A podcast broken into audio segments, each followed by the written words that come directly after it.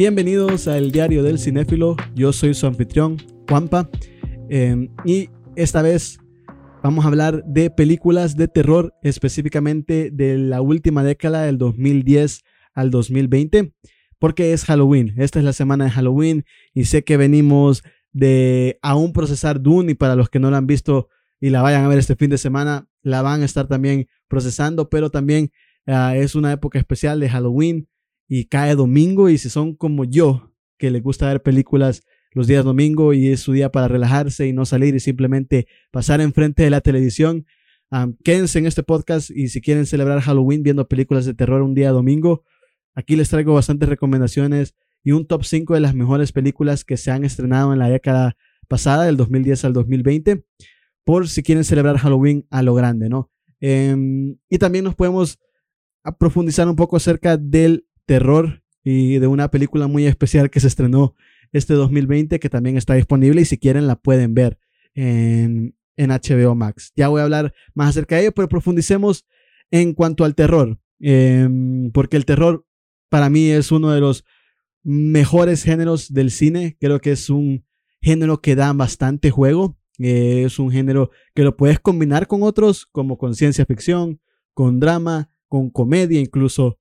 Eh, y al final siempre, si están bien hechas y si tienen el talento y un muy buen equipo detrás de ellos, no importa cómo los combines, siempre va a llegar a ser algo interesante, ¿no? Eh, lo que puede llegar a ser este género de terror.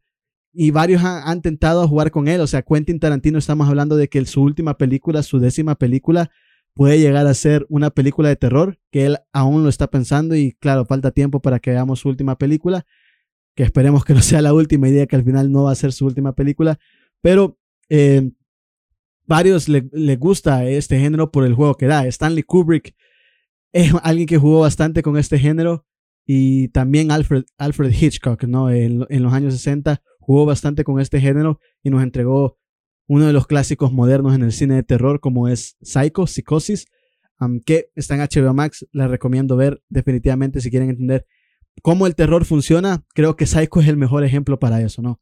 Ah, pero profundizando un poco más acerca del género de terror y qué es lo que me gusta del género de terror, mm, creo que tenemos una mala concepción acerca del género de terror. Usualmente siempre lo asociamos con posesiones demoníacas. Y no es así. Creo que lo más genial y lo mejor que hacen estas películas y lo más tenebroso que hay en estas películas es el factor humano. Poniendo ejemplo de Shining, El Resplandor, eh, que es una de las películas más legendarias en el género de terror, eh, lo que causa miedo en esa película es como este hombre que ha estado luchando contra el alcohol eh, en este estado de soledad, vuelve a caer en su vicio y debido a eso ves a una familia desintegrarse. Creo que es lo más aterrorizante que, que puedes ver en una película, ¿no? ver cómo esta familia se está desintegrando una vez más porque la adicción ha vuelto a él, al personaje de Jack Nicholson, ¿no? Que me parece increíble que al final lo más humano termine siendo lo que más te termine de perturbar en una película de terror, lo que más te cause terror, quieras o no. Eh, y muchas de las películas que voy a recomendar acerca de la última década van un poco más acerca de eso, ¿no? De, de este tipo de, de terror. Eh, es un poco más terror psicológico en sí porque no es de que te voy a causar un susto. No te voy a cansar un jumpscare, que desde antemano tengo que decir que yo odio los jumpscares. Para mí los jumpscares son el truco más barato que existe en cine y cualquiera que cualquier película que haga un jumpscare, la odio, la odio y, jamás la voy a perdonar. Está bien que lo haga una vez, pero que ya toda la película sea de eso es, es también un desastre. Entonces, creo que eso es lo, lo que más me gusta de, del género de terror, ¿no? Este hecho humano, ¿no? De, cómo a veces las ambiciones, a dónde puede llegar el ser humano con sus malos sentimientos, con sus malas intenciones, cómo va a actuar un humano ante una situación. Porque a veces vemos las películas y decimos, ah, esta es una situación irreal, una situación extraordinaria que casi nadie viviría. Pero eso es lo que vemos en la superficie. Si miramos debajo de la superficie, vamos a encontrar que son cosas que nos pueden pasar día a día y depende de cómo reaccionemos a ellas, va a ser que las personas que estén a nuestro alrededor les podamos llegar a causar terror, ¿no? Entonces, si bien las películas siempre tratan con temas obviamente extraordinarios, si vemos bien dentro de ellas, vamos a ver que son temas muy, muy, pero muy ordinarios y que se pueden aplicar al día al día. Entonces creo que eso es lo que más me causa eh, temor de estas películas, el hecho de cómo el humano puede llegar a ser tan malo en una situación que claro, no, no se presenta de manera sencilla, pero puede llegar a pasarnos, que o no, nos puede llegar a pasar a cualquiera de nosotros y cómo vamos a reaccionar cuando ese momento pase, ¿no? ¿Cómo vamos a reaccionar cuando volvamos a nuestra adicción y puede llegar a destruirnos y a destruir a los que están alrededor? ¿Cómo vamos a, actuar cuando nuestra ambición es tan grande que estamos dispuestos a aplastar a todos para alcanzar la gloria sin importar los demás? Em, creo que estoy dando un spoiler acerca de, de, una película que voy a mencionar en mi top, eh, pero es, eso es lo que me gustan de las películas de terror. Y tenemos esa concepción, ¿no? De que las películas de terror son, tienen que ver con películas demoníacas cuando no es así. Y eso no significa que todas las películas de posesiones demoníacas sean malas. O sea, estamos hablando de, de que si todas las películas de posesiones demoníacas sean malas, El Exorcista sería una mala película y es una de las mejores películas de terror de la historia del cine. O sea, no podemos decir que también todas las películas de posesiones demoníacas son malas porque no es así. Y si vemos un poco más a profundidad también estas películas, cuando tienen un mensaje lo podemos ver ah, y siempre aterrizamos en lo humano, ¿no? Que, creo que es lo que le hace también especial al género.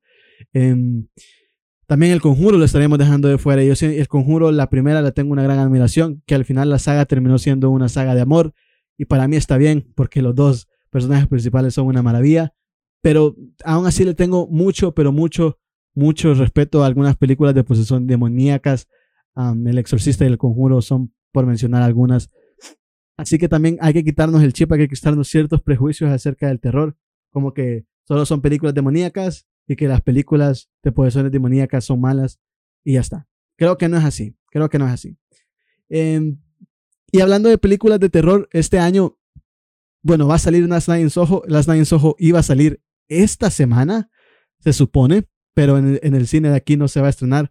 Por lo tanto, es que también atrasé este podcast porque mi plan era hacer este podcast antes y el día viernes presentarles el de Last Night in Soho, pero no se va a poder, no se va a poder.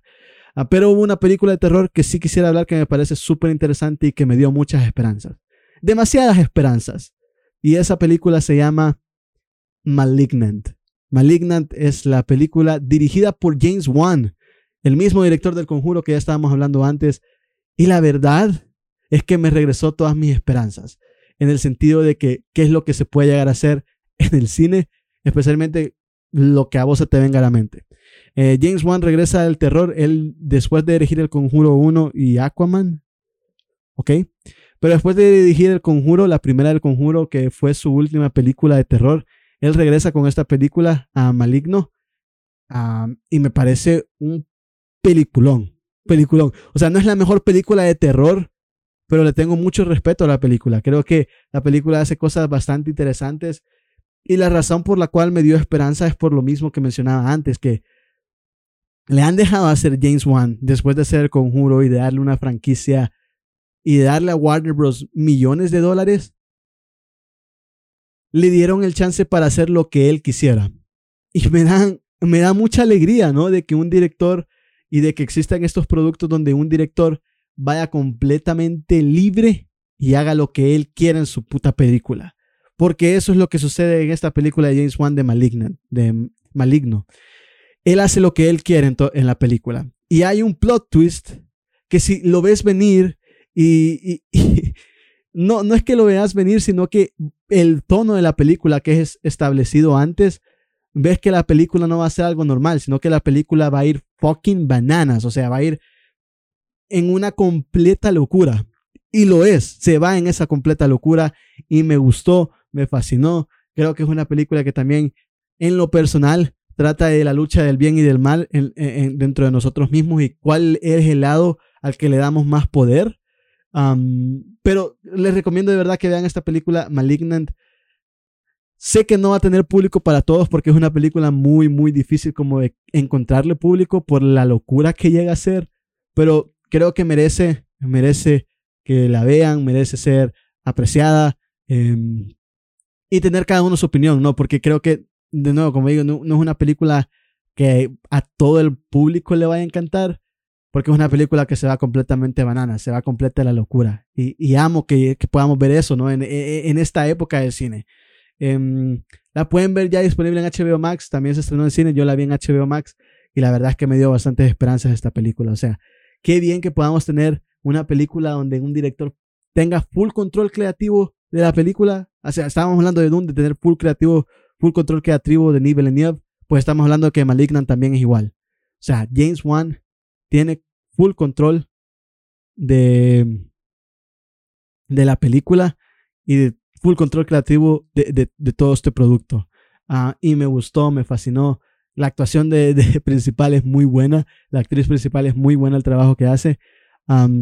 y el tono de la película creo que es el adecuado. Creo que es el adecuado. Creo que es una película de terror a la que le voy a tener mucho precio y le voy a tener mucho respeto porque tiene, tiene agallas. Tiene agallas también. O sea, está bien que, que Warner le haya dejado a James Wan hacer lo que él quisiera en toda la película, pero tiene también muchas agallas de James Wan de poner lo que él quiera, lo que él quiso en la película y mostrarlo al mundo tal como él quiso.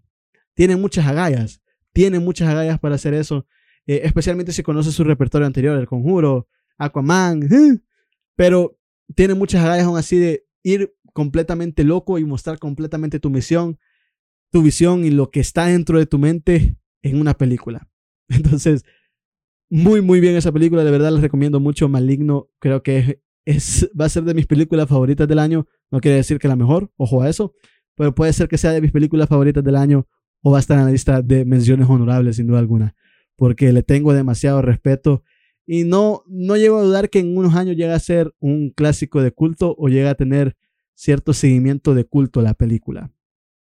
Así que hay que estar muy pendientes también de eso. Creo que es una película sumamente interesante. En serio, denle un chance y vayan con mente abierta porque puede decir que todo lo que he dicho ahorita de que es una película que se va completamente a la locura, ustedes ya vayan con, con la mentalidad, sí, ya sé lo que me puedo encontrar, pero creo que necesitan una mente bastante abierta, bastante, bastante abierta para esta película. Y si van con esa mentalidad, creo que les va a gustar bastante, les va a gustar bastante y la recomiendo, más que está en HBO Max. Y esa no se va de ahí, porque es de Warner, es de Warner, esa no se va de ahí. Así que esa es mi primera recomendación para Halloween. Eh, no es que sea de las mejores de la última década, pero sí que ha salido este año. Así que sí, ya, hablando después de esa excepción y de lo que me gusta del terror, hablemos un poco más a profundo de la última década en el cine de terror. Creo que empezamos de manera muy, pero no, no de la mejor manera en, este género. creo que empezamos con películas muy genéricas en, cuanto al género de terror, con, con el típico jumpscare, con películas que solo son de susto, no te tratan de crear una experiencia lo completamente inmersiva, psicológica y de verdad atemorizante.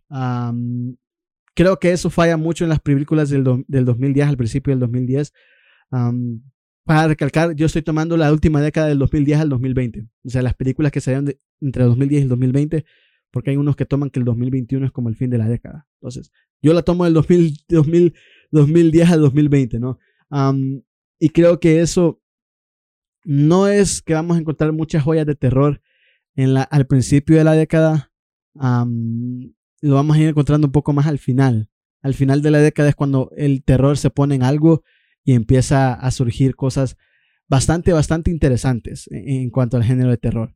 claro, empezamos la nueva década, 2010, y vemos, em, vemos el conjuro, ¿no? Cuando empezamos la nueva década, y creo que aquí fue cuando el boom del cine de terror empezó también, y las posesiones demoníacas volvieron a tomar mucho auge, porque empezó como un universo cinematográfico de Annabelle, de los hermanos Warren, que mm, en lo singular, porque el conjuro funcionó bastante bien económicamente y fue un boom. O sea, yo recuerdo que mm, tratar de ir a ver esta película al cine era un, un problema, porque si no eras mayor de 18 años no la podías ver. Circulaban videos en internet de que cuando veías la película salías endemoniado, de que una persona había salido endemoniada y tenía convulsiones dentro de la película. O sea, causaban todo tipo de miedo, todo tipo de miedo. Y, y, empieza el, conjuro, es un éxito en taquilla. Y claro, las películas de terror son baratas de producir, quieras o no. Usualmente solo se necesita de una o dos locaciones para filmar la película y no gastas mucho dinero más en locaciones, más que en una o dos. A, lo mucho tres eh, en cuanto a las películas porque son muy películas, o sea, con gran escala, pero en cuanto a locaciones no tenés que gastar tanto, ¿no? Por lo tanto, salen muy baratas de hacer. Em, y empiezan a hacer este universo cinematográfico y creo que también e, el, el cine de terror no empieza a ser tan bueno. Eh, porque empiezan a crear este universo cinematográfico de parte de Warner y las otras compañías tratan de crear el mismo efecto de The Conjuring, del conjuro. que no va tan bien. Creo que al final todos entendieron mal de qué hacía muy bien al tan, tan buena el conjuro y empezaron a hacer jump scares, películas de jump scares, películas que simplemente eran un susto y ahí moría. Al día de hoy aún tenemos esas películas, mm, vale la pena resaltar que aún tenemos ese tipo de películas, pero creo que al final incluso el propio Conjuring aceptó una identidad única en sí y si comparamos la tercera película, si, comparamos la tercera película del Conjuro con la primera, tenemos resultados bastante diferentes, bastante distintos.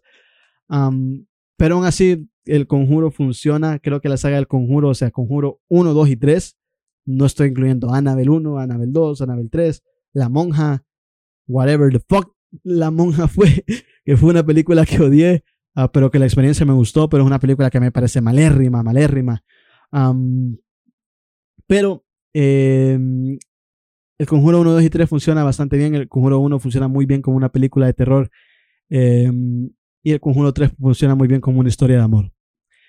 No estoy en desacuerdo con lo que hicieron en la película del Conjuro 3, la verdad, ¿para qué les voy a engañar? Me parece que mientras ellos dos, los protagonistas, esos actores estén y tengan ese nivel de química en pantalla, no importa de qué trate la película, yo la voy a ver, yo la voy a ver y voy a estar contento. Voy a estar entretenido, tengo la garantía que voy a estar entretenido porque esos dos van a estar liderando la película y la van a cargar sin pena alguna. Entonces, por lo tanto, no, no me puedo quejar de la saga del conjuro. Sí, quisiera que todas fueran tan terroríficas como la primera, pero aún así no me quejo mucho de, hacia dónde ha ido esa saga. ¿no? me, no me quejo mucho porque han abrazado un nuevo tipo de identidad que creo que la hace bastante única. Por lo tanto, eh, el conjuro muy bien.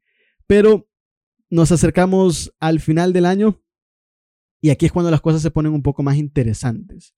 Eh, cabe mencionar que mientras se estrena el conjuro van viendo joyitas, van habiendo joyitas independientes, que una de ellas está en mi top, eh, voy a hablar más acerca de ella, ¿no? Eh, pero al final del año empiezan a suceder cosas muy interesantes y creo que vemos lo interesante sucediendo en este género cuando Get Out sale. Get Out es una película dirigida por un comediante antes de eso llamado Jordan Peele. Eh, ya había trabajado en Black Clansman antes con ah, Spike Lee. Pero sale Get Out y es un boom. Es un boom. Y es una, e, e, es una combinación de película de terror, comedia, porque creo que no es del todo terrorífica, pero es una película de terror bastante profunda también, eh, porque trata bastante temas sociales, ¿no? Y los trata bastante, bastante maravillosos. Y, y la verdad es que empieza a sonar este término, término de elevated horror y también las películas de terror empiezan a tener un poco más de auge porque es un éxito en taquilla. Get Out llega a los Oscars. Bastante gente vio la película, bastante gente amó la película. Por lo tanto, Get Out empieza, desde ahí empezamos a ver también una escala de proyectos de terror que van subiendo el nivel. Incluso el propio Jordan Peele después hace otra película, Us, que no es tan buena como Get Out porque hay como bastantes plot holes, pero si evitas los plot holes es un peliculón aún así, yo con los plot holes y todo, y con las questions que uno se hace basado en las reglas de la película, sigue siendo bastante buenos. Siguen siendo bastante buenos, la verdad. No, no, no, no me puedo quejar de esa película. Jordan Peele, que tiene otra película, viene a hacer otra película de esta década que me muero por ver. Creo que es uno de los directores más, más interesantes de ver en esta década. Em, me muero por ver qué sucede. Y mencionaba, y necesito mencionar el cine independiente. El cine independiente creo que es el que salva a este género. Lo, ha salvado de los 90 con películas como The, Blair Witch, la, bruja de Blair, eh, Actividad Paranormal, pero especialmente las producciones de A24. Creo que ese mismo, e, ese mismo año en el que sucede Get Out, tenemos Hereditary. Si no más me equivoco, creo que es el mismo año, pero empezamos a ver a Ari Aster. Ari Aster viene y hace Hereditary, que es una película que yo no había visto hasta recientemente. Y es un peliculón, que les puedo decir? La verdad es que es un, un, peliculón maravilloso, bastante profunda, bastante perturbadora, de verdad terrorífica. Creo que esta es de verdad terror, terror en su estado puro. Y creo que podría ser la mejor película de terror de la última década. Aunque eso, ojo, ya lo voy a hablar en mi top.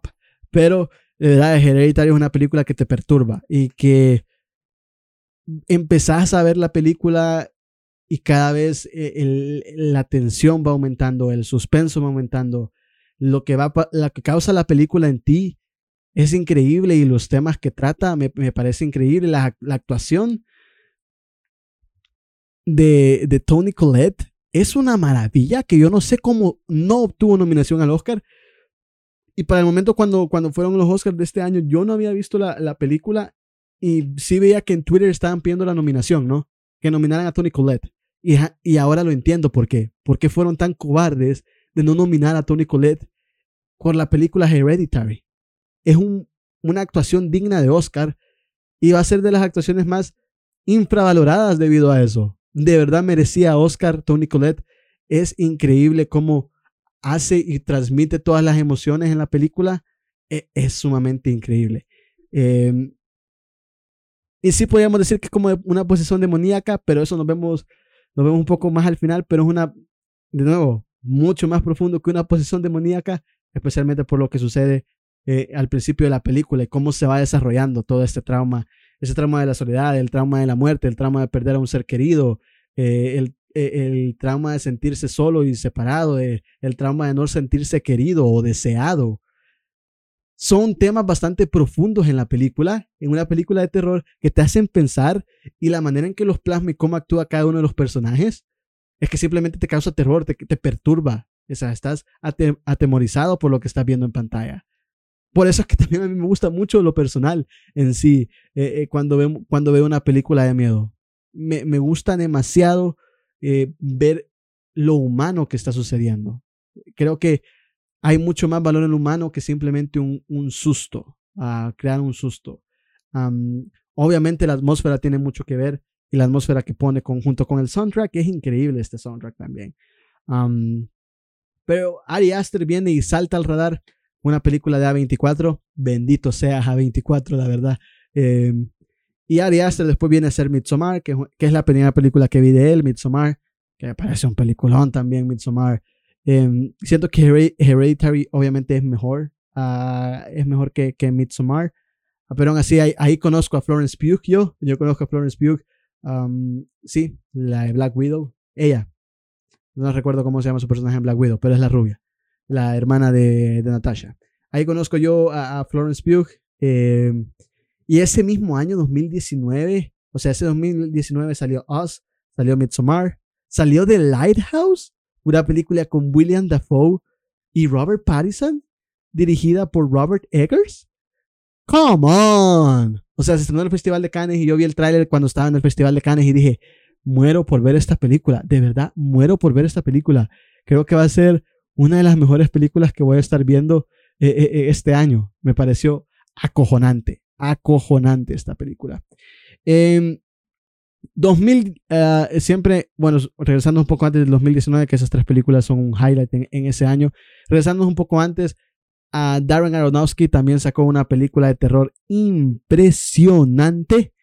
Black Swan no sé si, es considerada terror, por lo tanto yo no la pongo completamente terror, yo no la considero completamente terror también la película, pero Darren, Darren Aronofsky saca una película acojonante, Mother, dirigida por Darren ¿no? protagonizada por Jennifer Lawrence y Javier Bardem. Michelle Williams está en la película también. ¡Wow! ¡Wow! Esta película, si se recuerdan, la fama que tiene esta película de Mother es. es que toda la gente se, abandonaba la sala de cine antes de que terminara la película. porque la verdad es que es una película más que perturbadora. Creo que de verdad es una película muy, pero muy heavy que Darren Aronofsky se va full blown terror. O sea, va completamente increíble lo que hace la película. Y Mother es una película que yo también le tengo mucho respeto. Creo que tiene mucho más sentido que Malignant, ¿no? Pero también es una película que va fucking bananas. Eh, Mother. Eh, pero tiene un poco más de sentido, tiene un poco más de significado también, un poco más de significado más profundo. Y trata de temas, o sea, podemos hacer un análisis completo de la película Mother y no vamos a acabar hasta que no vamos a acabar. O sea, vamos a, estar, vamos a estar en la tumba y no vamos a acabar de analizar todos los temas que trata Darren Aronofsky en la película Mother. Eh, es una película increíble y que justo yo en, mi sala de cine, la, a la cual la fui a ver, eh, no. yo sí la terminé de ver. yo la fui a ver con mi hermano, a mi hermano no le gustó, pero sí, varias gente en nuestra sala de cine se levantó a abandonar la sala porque de verdad estaban asistiendo bastante perturbados y no podían terminar la película. No sé si fue porque era perturbadora o simplemente les causó desinterés que sucedía lo que sucede en el tercer acto y fue como que, what the fuck am I watching? Let's get the fuck out of here. Um, pero Mother, la verdad es que es un peliculón. ¿Qué, puedo decir? Mother es un peliculón. Um, Darren Aronofsky también se sumó a, esta, a este trend de cine eh, de terror. Em, y, o sea, estábamos hablando de The Lighthouse también, de, de Robert Eggers también. Sale la película de The Witch. Él, saca la película de The Witch. Si no me equivoco, fue en 2014 que él saca esta película de The Witch, que me parece una película increíble también. The Witch. Anja Taylor Joy es la que protagoniza esta película. Y ahí es donde yo la conozco. Eh, a Anja Taylor Joy, el icono de ahora, ¿no? por lo tanto, eh, me, me, gusta demasiado también esa película. Creo que los más grandes exponentes del terror en estos momentos son Ari Aster, Jordan Peele y Robert Eggers. Creo que esos tres directores son a los que cuando vayan a sacar una película de terror es que hay que tenerles mucho ojo, demasiado ojo. O sea, Robert Eggers ya está, trabajando en una que va a contar otra vez con Anya Taylor Joy, se va a volver a reunir con Anya Taylor Joy. Um, Jordan Peele también está trabajando en una y también Ari Aster está trabajando en otra. Así que tenemos tres películas más de terror que van a dar mucho, mucho de qué hablar y la verdad es que me fascina me fascina que no tengamos descanso de estos directores porque son directores sumamente interesantes y lo que están haciendo con el género es llevarlos a otro, a otro nivel y me gusta, me fascina que el terror esté en un, en un momento interesante de su género, de que esté experimentando con el género, de que los directores estén buscando un significado más profundo en este género de que le estén dando personalidad propia en cada uno de esos proyectos. Creo que es cuestión de alegría, ¿no? De, que ver de que el terror está por lo menos en buenas manos y va a seguir en buenas manos. Em, porque creo que estos tres que acabo de mencionar son directores sumamente jóvenes y tienen energías, tienen energía. O sea, estábamos hablando de que Ridley Scott, Martin Scorsese, Steven Spielberg están haciendo películas a sus 80 años. Clint Eastwood hizo una película a sus 91 años y estos están, eh, unos están en sus 30, otros en sus 40. Por lo tanto, tenemos infinidad de películas de terror, si es que se dedican solo a terror o no, pero por lo menos vamos a tener proyectos interesantes por lado de estos cineastas. Así que con eso dicho, de cómo vamos con la década y cómo la década ha ido, evolucionando en el 2010, en la década del 2010, del 2010 al 2020, hablemos de las mejores películas de terror de esta última década, de la época de los 2010. Un top 5. Esto también es mi opinión personal. Vale la pena resaltar esto. Mi opinión personal. Eh, no necesariamente va a ser su propia lista. Simplemente son recomendaciones y porque al final creo que este top 5 sirve para dar recomendaciones y es lo que me gusta de hacer top 5, ¿no? Y de también agregarle un poco de spicy touch, de cuál voy a poner el número 1, cuál voy a poner el número 2 y así, ¿no? para darle un poco, un poco de toque dramático, quieras o no. Em, son cinco películas, voy a hacer menciones honorables al final de la lista, eh, pero esas son cinco películas, para mí las mejores cinco películas de terror que salieron en la última década.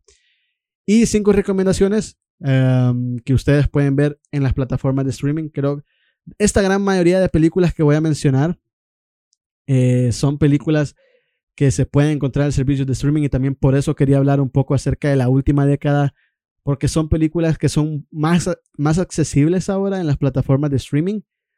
incluso el terror en sí en general es mucho más accesible ahora en las plataformas de streaming. O sea, en Netflix podemos accesar al catálogo de las películas de terror de los 80 tan fácil que antes costaba un coñazo, costaba tanto, tanto, tanto encontrar películas de los 80 de, de Halloween uh, y de miedo y de terror eh, eh, para ver en casa, pero ahora en Netflix, o sea, las hayas casi todas, las hayas casi todas. Empecé a ver la saga de Halloween, la dejé hasta la 2, porque dicen que después de la 2 ya es un despropósito, pero eh, ahí las he estado viendo y hay bastantes, hay bastantes. Ojalá HBO Max agregue The Exorcist pronto, pero aquí van las 5.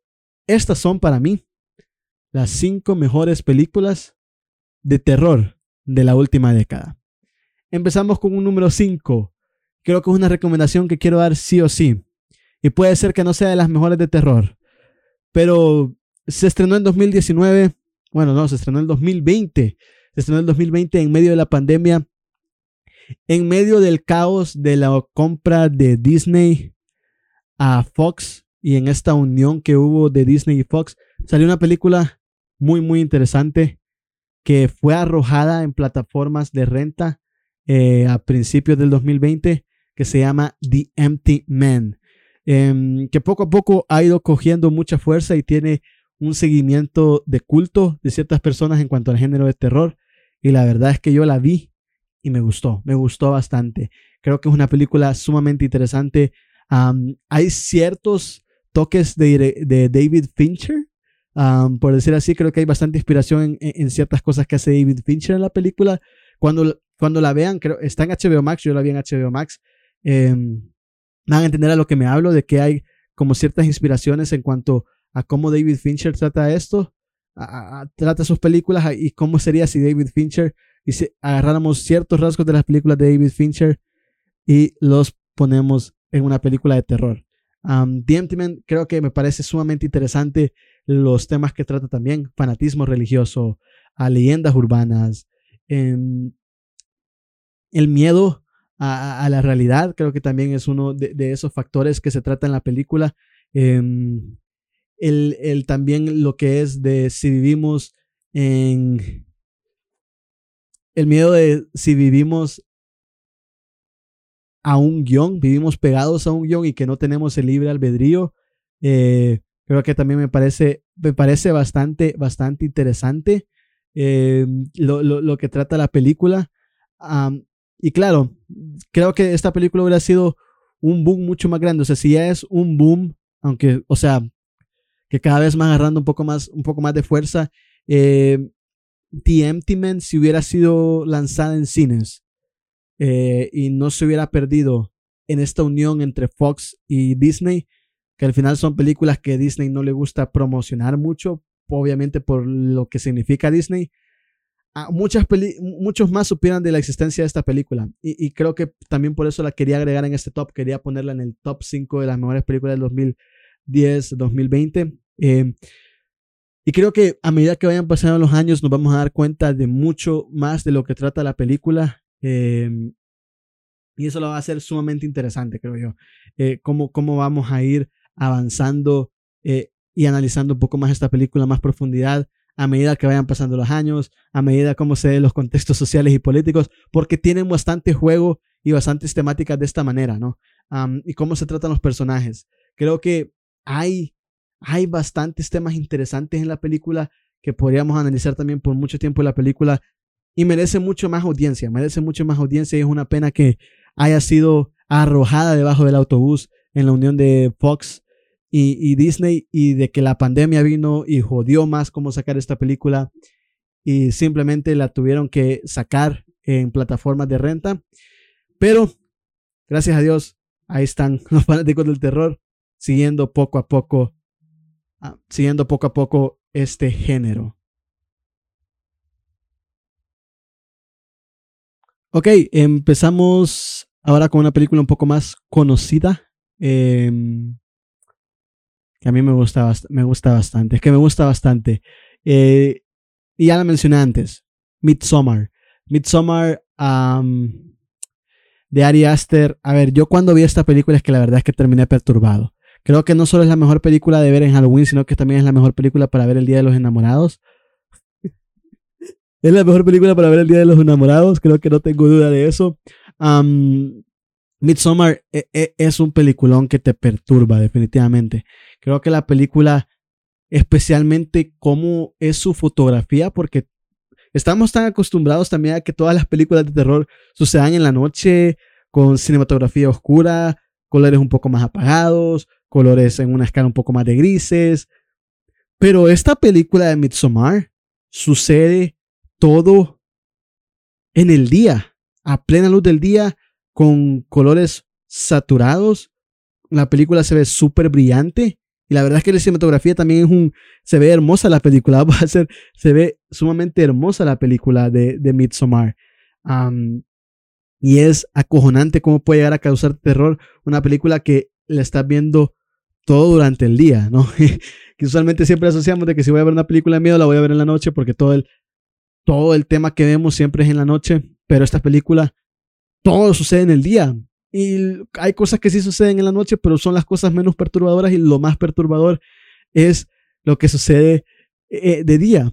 Em, como mencionaba antes, esta fue la película con la que yo conocí a Florence Pugh y la verdad es que Florence Pugh, qué actriz, qué actriz. O sea, ustedes vieron Black Widow y Black Widow no es una buena película, pero Florence Pugh hace que sea una buena película o, que, o hace que te quedes viendo la película.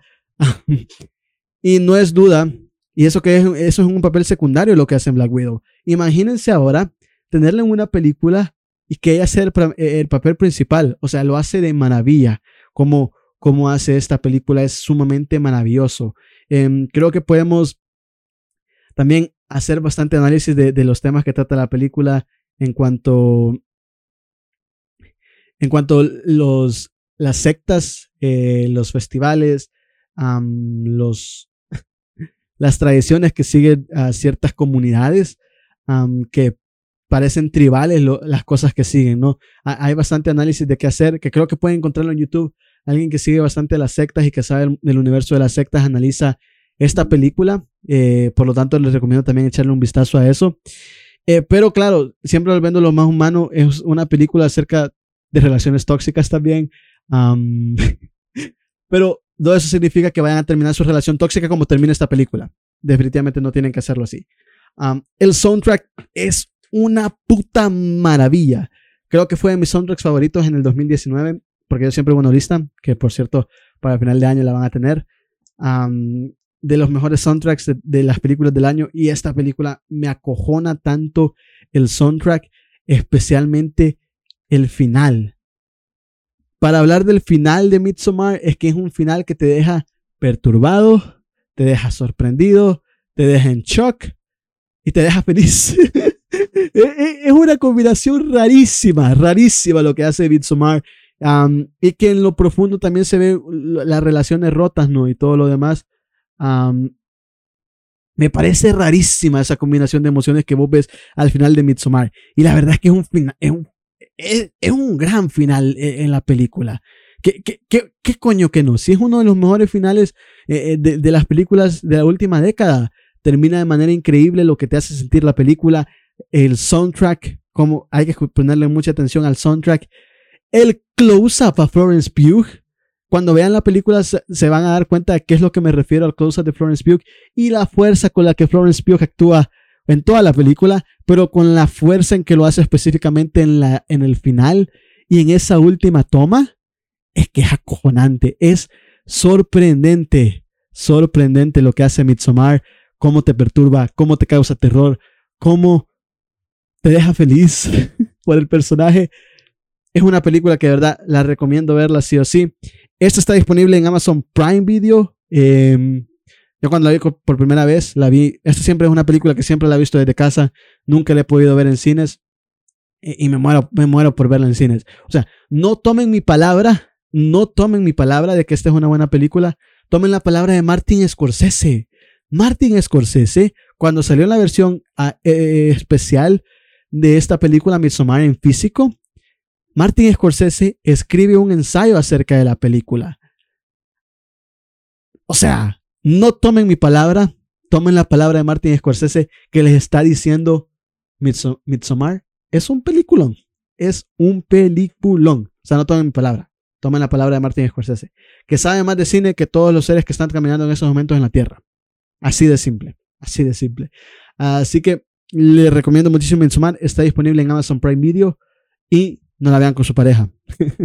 o sí, veanla con su pareja si están en una mala posición. En una mala posición. eh, moviéndonos al número 3. Eh, es que la tenía que poner sí o sí. Y ya también ya mencioné y ya hablé antes de ella. Em, que creo que también es mucho más popular que Midsommar. Es Get Out. Get Out de Jordan Peele. Es una película increíble. O sea, no solo es de las mejores películas de terror en la, en la última década, sino que creo que también es una de las mejores películas de terror en la historia del cine. Get Out está ahí. Em, creo que se merece todo el hype que recibió, porque yo, bueno, esta la, esta la, vi en cines, se estrenó en cines y yo la vi y estaba maravillado con la película. Em, una película sumamente interesante lo que hace con el terror. Es una, película terror-comedia, acaba resaltando, creo que sea del todo de terror. Cierto que hay bastantes toques de comedia en la película. Eh, y me gusta, me, me, gustó demasiado. Aquí conozco a Daniel Kaluuya yo y desde ahí soy fiel seguidor también de Daniel Kaluuya que lo hace de manera increíble en esta película. Ojo, gracias a Dios ya hay ganador del Oscar, quiero decir eso también. Aquí fue donde yo conocí al ganador del Oscar, Daniel Kaluuya, que lo hace increíble. Todos en la película lo hacen de, manera bastante increíble también. y me gusta la profundidad de los temas sociales que se tocan en la película. Especialmente cómo juegan con esos temas sociales, ¿sabes? Y creo que es lo más acojonante de la película, cómo podés tocar los temas sociales y con esos, con esos temas sociales y con los prejuicios que nosotros tenemos bajo el color de raza de las personas, del personaje principal, ellos empiezan a jugar con eso, Jordan Peele empieza a jugar con eso eh, y te causa terror porque ya sabes cómo funciona el mundo, ¿no? Eh, ya sabes cómo funciona el mundo ante las personas de color negro y el final específicamente en el que vos estás con socando, estás, estás atragantándote por lo que puede llegar a suceder. y hay un final distinto a la película, ¿no? Eh, hay, finales alternativos, pero creo que el final con el que se queda es el mejor final con el que se pudieron haber quedado em, de todos de los dos que grabaron. Por lo tanto, me gusta demasiado Get Out. En serio, me gusta demasiado. Ganó mejor guion. Gracias a Dios ganó, ganó Jordan Peele mejor guion. Y quizás hubiera ganado mejor película ese año. ¿Por qué no? Hubiera ganado mejor película ese año y yo hubiera estado perfectamente feliz de que hubiera ganado el Oscar a mejor película. Es acojonante cómo juega con los temas sociales y cómo usando temas sociales te genera terror. Te genera terror, de verdad, la película. Eh, e, es sumamente increíble. Y a medida que la película se va desarrollando, o sea, cada vez te vas quedando más sorprendido. Estás al filo de tu asiento, estás en un suspenso total. Así que Jordan Peele, ¿quién diría que un actor, o sea, que un actor y guion de comedia podría hacer una película de terror tan buena, ¿no? Y ahí es también cuando yo digo que este, este género de terror da tanto juego que, o sea, el juego que vemos de comedia, de comedia y terror en esa película funcionan de maravilla, funcionan de maravilla. Y en Us, la, la, siguiente película que él saca, Us, ah, en 2019, eh, también lo hace de maravilla. Eh, eh, si no es una película que genere tanto terror y que las reglas del juego, o sea, las reglas de la película no son tan bien explicadas, que deja bastante agujeros em, dramáticos y bastantes agujeros del guion. Que si te los pones a pensar, si le das overthinking, no la vas a disfrutar tanto, pero, o sea, pueden ver Us fácilmente también si les gusta Get Out os la van, a disfrutar de manera increíble. Ese es un poco más de suspenso que de terror. y si no juega tanto con la comedia Jordan Peele y también la metáfora, porque quieras o no son metáforas las que se tratan en Get Out, la metáfora en Us em, es mucho más, eh, la explica mucho más, ¿no? O sea, es mucho más fácil de entender la metáfora de Us que la de Get Out. La de Get Out necesita también un poco más de pensamiento que la de Us. La de Us creo que es bastante straightforward, o sea, bastante frontal, frente a frente, te lo dicen cara a cara y por lo tanto es un poco menos profunda y mucho más fácil de, de que vos la entendás, o sea, no quiere que te sientas perdido. Ah, y no sé si fue un poco de falta de confianza en Us, pero en cuanto a Get Out, es completamente él y él hace lo que también se le da la gana. En las dos él hace lo que se le dé la gana, ¿no? Por lo tanto, me, me gusta Jordan Peele. Gracias Jordan Peele por estas dos joyitas, joyitas eh, del cine, del cine de terror y cómo volviste a dar un apogeo bastante grande al cine de terror. Me gustó demasiado. Em, número dos. Joder, qué rápido vamos a estar ya en, el, primer lugar. número dos. Eh, Hereditary. Una vez más, Ari Aster está en la lista. Claro que sí. Claro que sí. Ari Aster está en la lista. Em, Hereditary, ¿qué puedo decir de Hereditary? Ya, estaba hablando antes de él, pero Hereditary, cómo trata con los temas de la soledad, de perder a alguien querido, de una familia que se está destrozando, el sentimiento de no ser deseado, el sentimiento de no ser querido, eh, el buscar eh, lo extraordinario para volver a encontrarse con alguien. Em, creo que son temas bastante profundos, ¿no? Que, que la película los trata de manera increíble y de, manera bastante perturbante, ¿no? Y, y, que cada actor lo hace de manera increíble. Creo que todos son muy buenos. O sea, Tony Collette.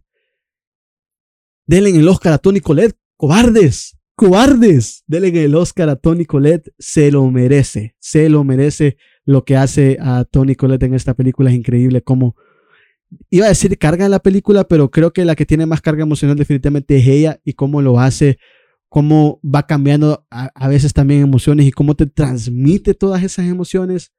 Es que es increíble lo que hace Tony Collette en la película. La cinematografía, no hablemos de la cinematografía, es increíble también la cinematografía en esa película. De nuevo, no tomen mi palabra por, para ver Hereditary, que la considero una de las mejores películas de terror. Tomen la palabra de Martin Scorsese. Martin Scorsese amó Hereditary también. O sea, son, es que son películas que tienen una profundidad increíble y que el terror se encuentra en lo, más humano, ¿no? Se encuentra en, estos sentimientos, ¿no? De, sentirse perdido, de la pérdida de un ser querido, de cómo trato yo de, volver a vivir mi vida cuando he perdido a alguien tan importante, eh, cómo una familia se va desmonorando, eh, se, se, va destruyendo, de cómo cómo alguien trata con la soledad, ¿sabes? Y, no hay nada que llegue a llenar ese vacío. O sea, por más que trabajes, por más que sintas que tu familia está ahí, pero siempre te sentís solo, o es que es acojonante, acojonante como, o sea, lo más humano, y es lo que me gusta del terror de nuevo, lo más humano es lo que te genera terror, lo que te perturba.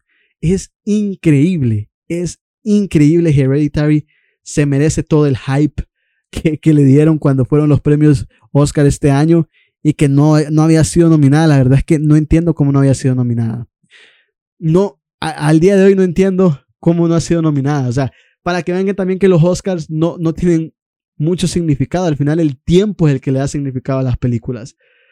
y creo que esta película también va a ir como una de las mejores en la historia del cine, no solo de esta última década del 2010, sino que de las mejores de la década de la historia del cine y Tony Collette va a ser una de las actrices más infravaloradas y, uno de los snobs más grandes e, injusticias más grandes en la historia de los premios Oscars. El terror no es apreciado en los premios Oscars y es una pena, es una pena, porque la verdad es que el terror es uno de los mejores géneros en el cine y tiene que ser apreciado. Eh, tiene que ser apreciado. Estamos hablando de que todas las películas que han sido nominadas a mejor película del género de terror han sido cinco y solo una lo ha ganado, que es un poco más policíaca y de suspenso que terror, que es la el silencio eh, el silencio de los inocentes, The Silence of the Lambs, el silencio de los inocentes como la traducen aquí en Latinoamérica. Si alguien me está escuchando de España, perdone, no sé cómo se, cómo se traduce. Quizás el silencio de, de los tíos, pero no. No sé cómo, cómo se traduce en España, pero sé que es El silencio de los inocentes. Anthony Hopkins y, ahí es donde Anthony Hopkins hace Hannibal, ¿no? es la única que lo ha llegado a ganar de las cinco veces que ha sido nominada una película de terror a mejor película. Por lo tanto, es una injusticia. Es una injusticia lo que le hacen al género de terror. pero al final, como lo demuestra la historia, el tiempo es el que le da la razón a las películas y no a los Oscars. Por eso es que al final muchos de los Oscars terminan siendo irrelevantes, a menos, a menos que sea Parasite 2019 o Moonlight. Pero ese ya es otro tema de conversación cuando ya estemos un poco más adentro de la temporada de Oscars. Y empecemos con la carrera, ¿no? Em, y número uno. Mi número uno es que no hay otro. Es que no, no hay otro. Es increíble. Bueno, mi número uno es The Lighthouse. Mi número uno es The Lighthouse, dirigida por Robert Eggers. Protagonizan William Dafoe, mi padre, junto con mi primo. Robert Pattinson es increíble. Es increíble esta película. Está disponible en HBO Max. Por cierto, Hereditary también está disponible en HBO Max. Creo que todas están en HBO Max, menos Midsommar. Midsommar está en Amazon Prime Video. Em, The Lighthouse. Yo vi The Lighthouse. No la vi en una sala de cine. Yo The Lighthouse la vi en una proyección que hicieron antes de los premios Oscar, la escuela de cine de aquí de El Salvador. Y es una de las experiencias cinematográficas más puras que he vivido en mi vida. Y no la he vivido en cines. Creo que también hay que aclarar eso. Una película de terror, no importa dónde la veas, no importa la hora que la veas, no importa si estás solo, no importa si estás acompañado, Así como las películas también, no importa la hora que la veas, si estás solo, acompañado. Si es muy buena, si es demasiado buena, te va a generar emociones. Y te va a generar emociones fuertes y te vas a crear una experiencia única. Y la experiencia cinematográfica que yo viví con The Lighthouse, y eso que la vi en inglés, subtitulada en inglés. O sea, y es lenguaje muy, muy, muy antiguo, el inglés que se usa en The Lighthouse pero la experiencia cinematográfica es sumamente pura. Creo que es una de las experiencias cinematográficas más puras que he vivido. Vamos a empezar con lo más clave de la película, que creo que es Robert Pattinson y William Dafoe. O sea, acá es que son impresionantes, impresionantes lo que hacen ellos dos. La química de ellos dos es increíble, es increíble la química de William Dafoe y Robert Pattinson. Me parece increíble, más que 2019 para Robert Pattinson fue un gran año. Sacó una película con Claire Denis que se llama High Life, que también es un poco de terror, ciencia ficción. Acaba de aclarar eso. Em, es impresionante, e, e, es sumamente impresionante la química entre ellos dos y lo bien que trabajan. También tiene sus toques de comedia, no lo voy, no lo voy a negar, por la química de ellos dos, la química de los dos personajes y cómo existe la, la, convivencia de estos dos personajes. pero me gusta demasiado. O sea, The Lighthouse para mí es una película que le tengo muchísimo, pero muchísimo cariño. Tal, tal, tal al punto que yo la considero una feel good movie y no sé si debería ser considerada una feel good movie.